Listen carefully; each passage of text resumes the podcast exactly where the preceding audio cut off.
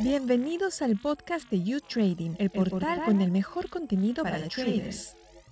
Buenos días, bienvenidos a una nueva edición de la esquina del trader. Yo soy Paola Pejovés y en el programa de hoy vamos a hablar sobre compliance y para qué sirve en las empresas y entidades financieras. Desde México nos acompaña hoy Susana Moreno.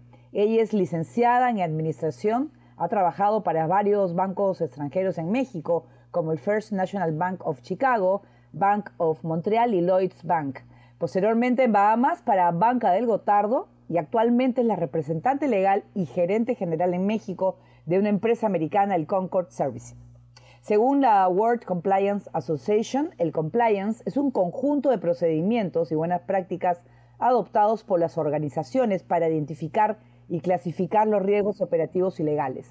Existe una necesidad de que las entidades financieras se comprometan con la aplicación de gestiones eficientes en cuanto a seguridad y controles basados en códigos de ética y acciones saludables dentro del sistema financiero. Bienvenida, Susana. Muchas gracias, Paola. Mucho gusto de estar con ustedes.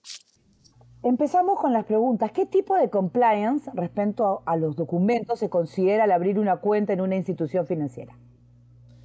Bueno, además de los contratos y formatos, formatos utilizados por cada banco, se tienen que pedir, y es muy importante, eh, contar con los documentos oficiales de identificación.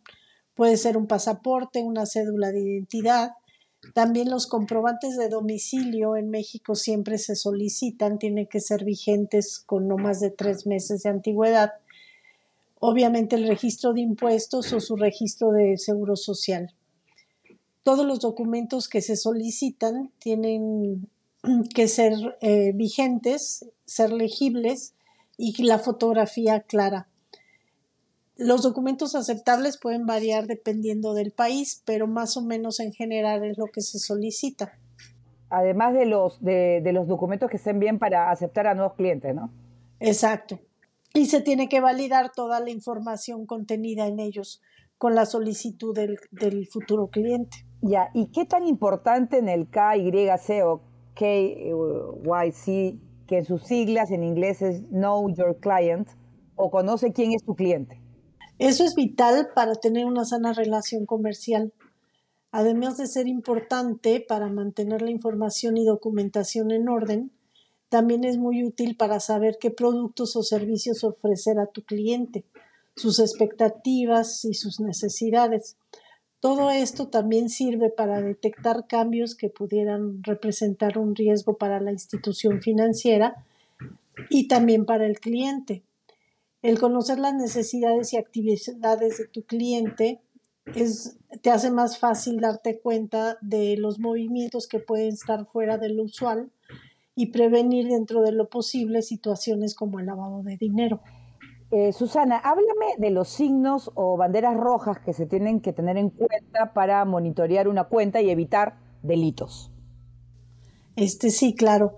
Em, existen siempre medidas generales de prevención, como poner límites a los retiros y depósitos en efectivo, pero eso no es suficiente. Entonces hay que estar atentos a la actividad de las cuentas. Por ejemplo, una bandera roja podría ser demasiados depósitos o demasiados retiros de cantidades que se acerquen o sean el tope establecido y que sean de forma consecutiva. Puede ser también depósitos por montos muy altos que sean seguidos de uno o varios retiros por el total depositado. En caso de cuentas a nombre de empresas, pueden ser también cambios frecuentes de nombre o de apoderados o que la apertura y cierre de cuentas en periodos cortos. Todo eso te da alertas que tienes que estar atento para precisamente prevenir algún tipo de fraude o de lavado de dinero. Así es. ¿Y qué es la debida diligencia, la DD, por sus siglas en inglés, o DD? Eso se refiere a las medidas utilizadas dentro de lo razonable para satisfacer los requisitos legales. Es una evaluación integral de un negocio y el proceso de búsqueda de información que se hace sobre una organización o una persona. Incluye aspectos como su área de actividad, las posibilidades y perspectivas de futuro del negocio para poder determinar su potencial comercial. Muy bien, Susana. Y en la hipótesis que una cuenta, por ejemplo, sea abierta pasando por el KYC, el DD y todo está en orden, pero luego, por ejemplo, de cuatro años se detectan actividades que no van con el perfil, ¿qué se hace en este caso? Los procesos de compliance, de due diligence y el KYC no se hacen solo una vez. Deben ser procesos recurrentes y continuos. Las instituciones financieras deben verificar al menos cada año que las condiciones del negocio, las personas involucradas y las expectativas a futuro sigan siendo válidas y aceptables. Igualmente, el monitoreo de la actividad financiera. No hacerlo representa un riesgo y facilita que los delincuentes se aprovechen de ello. ¿Y cuál ha sido tu experiencia en Bahamas trabajando ya en banca, además con tres idiomas en simultáneo? Pues fue una gran experiencia, aprendí mucho. El inglés ya tenía años utilizándolo para el trabajo, pero no todo el día en todas mis actividades. El italiano solo lo estudié y aprendí por el amor a Italia y su música, así que para mí era como un hobby que curiosamente fue lo que me abrió la puerta para trabajar allá. Gracias a eso pude desarrollarlo y aprender mucho más. Hablando de la experiencia pues de vivir y sobre todo trabajar en Bahamas, en tu opinión, ¿es una buena jurisdicción para diversificar activos? Eh, sí, en la primera parte de la pregunta, inicialmente fue un reto muy grande porque a pesar de que prácticamente toda mi vida profesional he trabajado para empresas extranjeras en México, fue la primera vez que me fui a trabajar a otro país.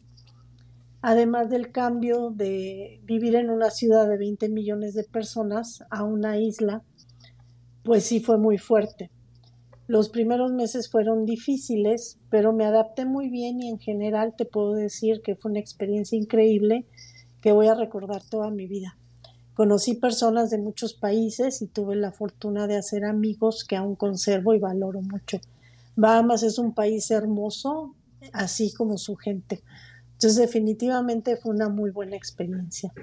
En relación con los servicios bancarios y de inversión, tiene muchas ventajas, como el no pagar impuestos por los intereses que recibes por tu inversión, pero creo que eso es solo para inversionistas de alto nivel. Muy bien, muchísimas gracias pues Susana por compartirnos tu experiencia y estar hoy en la esquina del trader. No, yo encantada de estar con ustedes y muchas gracias por llamarme y considerarme. Muchas gracias Susana. Y bueno, como vemos, un buen plan de compliance en las entidades financieras podría mantener la correcta gestión en las operaciones y mantener una reputación que le permita alcanzar el éxito. Gracias por acompañarnos en esta nueva edición de la esquina del trader y los invito a visitar nuestra página web YouTrading en español y seguir también nuestro curso gratuito para saber sobre el comercio de los mercados financieros. Hasta una próxima edición.